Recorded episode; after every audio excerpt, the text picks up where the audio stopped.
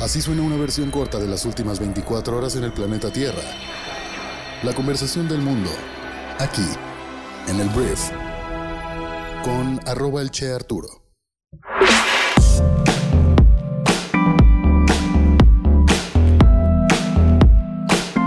Muy buenos días, bienvenidas, bienvenidos a esto que es el brief para este viernes 27 de enero. Yo soy Arturo Salazar, soy tu anfitrión y uno de los fundadores de Briefy y en este podcast vas a informarte con un resumen de las noticias que debes conocer el día de hoy para ser una persona bien informada. Muchas gracias por estar aquí, gracias por seguirnos este viernes, llegó el fin de semana y pues nada, vamos a comenzar ya con esto que es el brief. Vamos a arrancar hablando de México y tenemos que hablar de el INE, que es el Instituto Nacional Electoral. Porque mira, lo que está pasando con el INE es que están defendiéndose y están socializando las implicaciones que según el INE tiene el plan B de la reforma electoral aprobado hace poco por el Poder Legislativo, apoyada en gran medida por Morena y sus aliados, y pues todo lo que esto podría conllevar para la calidad de las elecciones en nuestro país. Como ya te lo he contado en este programa, este año y el próximo tenemos elecciones súper importantes, sobre todo las del próximo año que son las elecciones por la presidencia de México, la persona que va a sustituir al presidente Andrés Manuel López Obrador se elige el próximo año. Y bueno, el plan B representa o implica diferentes recortes al INE que implicaría un despido de personal y todo esto tuvo una repercusión o el INE vino el día de antier a presentar un reporte precisamente de las implicaciones. Después de ese reporte, el día de ayer, el presidente, el presidente consejero del INE, que es Lorenzo Córdoba, lo que hizo fue anunciar básicamente que si se aplica todo lo que implica, ahí rime, el plan B de la reforma electoral, las elecciones del 2024 podrían anularse. Porque, debido precisamente a estos cambios estructurales, estos cambios de presupuesto, y la reforma a seis leyes en específico en planes electorales, las elecciones perderían calidad técnica y credibilidad. ¿Qué sucede hoy en día? El INE y las leyes electorales en México, pues protegen de alguna forma que las elecciones, o más bien exigen y tienen mecanismos para exigir que las elecciones se hagan de la mejor manera posible y si hay ciertas deficiencias, un candidato que perdió la elección puede imponer la queja y las elecciones se pueden anular y volverse a realizar. Entonces el INE empieza a decirte, ¿sabes qué? Es que si lo que están diciendo que va a pasar, va a pasar o pasa, si nos recortan el presupuesto, es posible que las elecciones no tengan esta calidad suficiente y que el siguiente año tengamos un verdadero desmadre en el que las personas podrían anular las elecciones porque pues el INE no pudo asegurar que tuvieran la calidad necesaria porque no tienen los recursos para hacerlos. Obviamente esta es la postura del INE. Del otro lado, pues tienes a un Morena y aliados que lo que están diciendo a través del presidente de México principalmente es que el INE pues tiene suficientes recursos, que son un organismo súper caro, que a pesar de los recortes tienen demasiado dinero, pero también la realidad es que el INE pues, tiene su propia postura, ¿no? Entonces, ¿Qué va a suceder? El INE ya también está trabajando en temas legales para llevar este caso a la Suprema Corte de Justicia y poder declarar este plan B eh, como una reforma inconstitucional. Y bueno, dependerá de los ministros de la Suprema Corte tomar la decisión. Es algo súper importante para pues, la vida democrática de nuestro país. Y el hecho de que, bueno, ahorita vamos a hablar de Yasmín Esquivel un poquito, pero el hecho de que no haya quedado Yasmín Esquivel, que era una de las personas que este Andrés Manuel López Obrador pues propuso para la Corte, que se hizo ministra y que después AMLO mostró como eh, pues buena cara de que ella se convirtiera en la presidenta ministra. El hecho de que no sea ella la ministra, pues deja un panorama incierto, pero por lo menos no favorable claramente a que el plan B se pueda mantener vivo, ¿no? Entonces, bueno, esto es lo que dice el INE. Dicen que podrían anularse las elecciones en 2024 por estos recortes, porque con ese dinero y esos recursos no se puede garantizar pues que las elecciones se hagan de la mejor manera. Entonces, veremos qué pasa a partir de aquí. Ahora vamos a hablar de otro tema que es precisamente la ministra Yasmín Esquivel, que es la ministra que está siendo acusada de plagio. Hemos hablado y se ha escuchado muchísimo hablar de Yasmín Esquivel. Y mira, ¿qué está sucediendo? De entrada la historia completa muy rápidamente es que Yasmín Esquivel es acusada o expuesta por un periodista que dice que la, la, tesis que ella presenta pues es plagiada de una que se presentó un año antes. A partir de ahí, la ministra intenta defenderse, no lo logra del todo, y la decisión al final si, retirar, si le van a retirar el título o no a Yasmín Esquivel, después de que la UNAM confirma que efectivamente plagió la tesis, pues nadie quería tomar la decisión final. No lo hizo la SEP, que es la Secretaría de Educación Pública, y tampoco lo ha hecho la UNAM, que hace unos cuantos días salió el rector a decir, ¿saben qué? No tenemos el mecanismo para quitársela, pero vamos a eh, tomar paso a paso para hacer la investigación y nadie nos va a presionar. Entonces ayer el Comité de Ética de la UNAM citó a la ministra Yasmín Esquivel precisamente por el caso del plagio para que se defienda y intente de alguna forma decir o comprobar que ella pues es la autora original de una tesis que se publicó un año después de la que originalmente se hizo. Entonces, es algo complejo. Yo creo que la UNAM aquí lo que está haciendo es darle socialización al, tema, de alguna forma justificar que sí se hizo toda la evaluación, que le permitieron a, Yasmín Esquivel defenderse, y si al final deciden de quitarle su título, se viene un, un tiempo difícil para la UNAM porque seguramente tendrá bastante presión por parte del gobierno. Pero yo creo que lo que quieren hacer es socializar lo más posible, darle todas las posibilidades a Yasmín Esquivel de manera pública para que se defienda. Y pues si al final se toma la decisión, pues de alguna forma tendrán toda esa evidencia para que la gente que está pendiente de este caso, pues sea un poquito más razonable, ¿no? Tenga los elementos para hacer el análisis completo.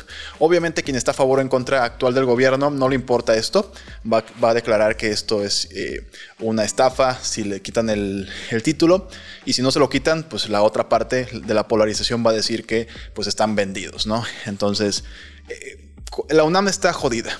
O sea, no hay un escenario, creo yo, en el que la UNAM pueda salir bien parada de este escenario. Yo creo que va a perder sí o sí. Credibilidad por un lado, o tal vez presupuesto el año que viene si le quitan em, pues el título a la ministra Yasmín Esquivel. Pero vamos a ver qué pasa.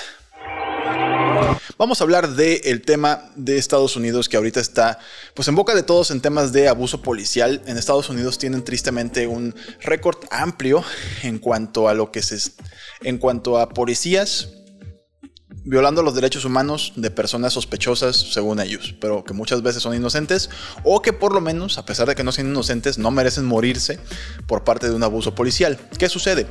Um, Tyre Nichols se llama. Era un joven que fue detenido en la calle, tal cual en su, en su carro.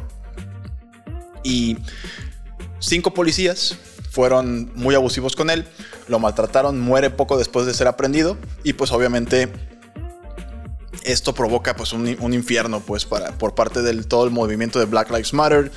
Aquí lo que es irónico es que estos cinco policías que cometieron este asesinato y que están siendo acusados, porque la noticia es, este, es esa, que están siendo acusados por la muerte de este joven, pues que son también afroamericanos. Entonces eso es lo que de repente dices, güey, ¿cómo puede ser posible que si todos los días los afroamericanos en Estados Unidos sufren de maltrato, sufren de discriminación, cinco policías afroamericanos que detuvieron a esta persona le causaron su muerte.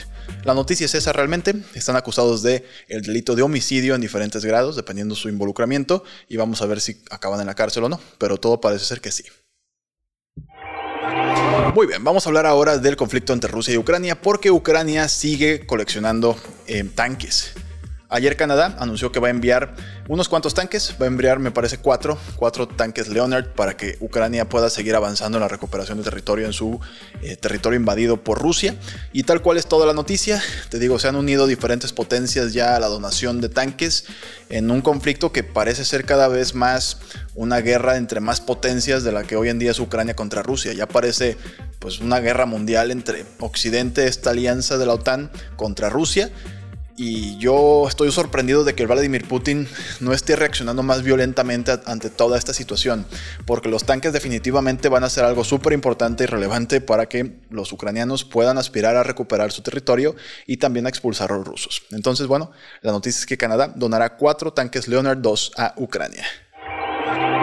Siguiente tema, vamos a hablar ahora de China, porque mira, China tenía unas políticas de cero COVID hasta hace poco, ya las retiraron, ya las liberaron. Básicamente consistían en un confinamiento súper severo. Si una persona en tu colonia o en tu zona de la ciudad tenía COVID, clausuraban todo, cerraban todo, las fábricas, o sea, toda la vida se paralizaba, tenías que hacerte pruebas casi diarios, si querías ir al transporte público te tenías que hacer prueba, era súper pesado para la población. A China le pegó económicamente súper cañón eh, esta política, pero ya se quitó. Pero antes de que se quitara, hubo muchísimas protestas.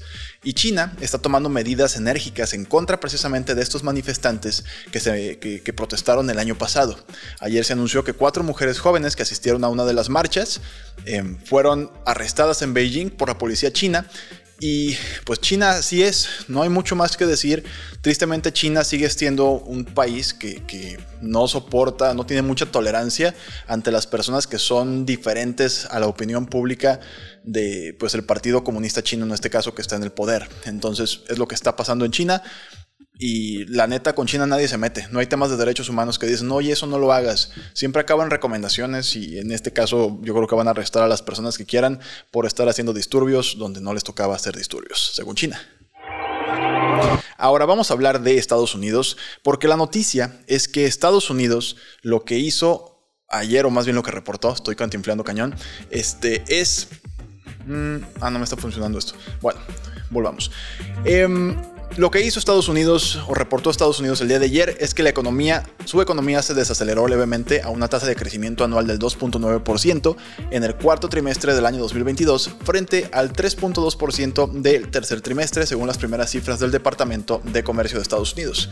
Entonces la economía más grande del mundo superó las expectativas del mercado a pesar de que el aumento de las tasas de interés erosionó definitivamente la actividad comercial, pero aún parece probable una recesión en la segunda mitad de este año hay mucha gente que ya lo pone así como va a suceder. Se viene una recesión en Estados Unidos en el segundo semestre del 2023. Hay quien está optimista porque el mercado arrancó muy bien. O sea, la gente está como em, los mercados están subiendo, hasta las criptomonedas están subiendo, llevan un treinta y tantos por ciento de, de, subida este año también en su valor. Entonces veremos qué ocurre, pero bueno, la economía de Estados Unidos reportó una desaceleración. Vamos a hablar ahora de otro negocio que es Hasbro, porque Hasbro anunció el día de ayer, bueno, de entrada Hasbro es uno de los fabricantes de juguetes más grandes del mundo y ayer anunció que van a recortar mil empleos en las próximas semanas porque no cumplieron con las expectativas de resultados de ganancias en el, último trimestre del año pasado. Entonces, mil empleados se van de Hasbro en las próximas semanas, según lo reportó la compañía. En otro negocio que reportó algunas noticias el día de ayer voy a hablar de Ferrari porque Ferrari está desarrollando sonidos de motor simulados para sus futuros autos eléctricos. Se espera que el primer Ferrari totalmente eléctrico salga al mercado en el año 2025, pero pues como tal vez ya hayas escuchado algún auto eléctrico no emiten casi ningún ruido, lo cual en este, en este artículo de Ferrari que leí, entendí que hasta es un asunto de seguridad pública, porque si un Ferrari no lo escuchas, y no estás como muy atento en el tema de las calles, pues te va a arrollar y es un Ferrari, ¿sabes? Sí, sí podría pasar algo terrible si te atropella un Ferrari, sobre todo si viene rápido. Entonces tal cual están desarrollando sonidos para que cuando tú le pises, pues suene como un Ferrari, aunque realmente será falso. Obviamente hay una crítica brutal y a mí me sorprendió para mal el hecho de que hay gente ya comparando comprar un Ferrari eléctrico con que una mujer es que es algo terrible. Con que una mujer finja sus orgasmos. Obviamente el nivel aquí de Big Dick Energy es ojete, es terrible, pero hay gente que ya está comparando cómo vas a comprar un Ferrari eléctrico si, si no emite un ruido natural porque es eléctrico. Es como, dude, no, ni siquiera, ni siquiera tengo. es más, no lo puedo decir en público lo que estoy pensando. Pero bueno, la noticia es esa. Ferrari está desarrollando esta tecnología para emitir sonidos que suenen como Ferraris, pero que eh, realmente los Ferraris ya no van a hacer ese sonido. Ahora, siguiente tema, vamos a hablar de un asteroide, la noticia que le dio nombre a este programa. Mira, la noticia es que el día de ayer pasó una roca espacial muy cerca de la Tierra. Es una roca espacial que se cree que medía máximo 8 metros de ancho, lo cual es considerable. Tú podrás decir, bueno, no es tan grande. Te voy a platicar un poco más. Este asteroide que fue descubierto el sábado pasado, no sabíamos que estaba ahí, no sabíamos, no lo habíamos visto, pero ya venía en camino a la Tierra pasó el día de ayer ya por la Tierra, no nos pegó, pero ¿cuál es el detalle? La cercanía con la que pasó de la Tierra. Yo sí estaba muy, muy impresionado. Imagina que, o sea, digo, igual no lo puedes imaginar per se, pero la distancia de la Tierra a la Luna, que es el cuerpo celeste más cercano que tenemos a nuestro planeta, imagínate que el 3% de esa distancia es a lo que pasó este asteroide de la Tierra. Estamos hablando de 3.500 kilómetros sobre la superficie de la Tierra. Así de cerca pasó. 3.500 kilómetros suena mucho, pero la mayor parte de los satélites que están orbitando alrededor de nuestro planeta pasan a 35.800 kilómetros. O sea, la décima parte. Pasó muy cerca esta piedra. Y te digo, esta piedra, 8 metros, si nos pega, hace un desmadre. No nos extinguimos tal vez, ni mucho menos, pero si le pega a una ciudad poblada, hace un desastre. Y a mí lo que me sorprende es que todavía no fuimos capaces de verlo con mucho tiempo. El sábado pasado lo pudimos ver.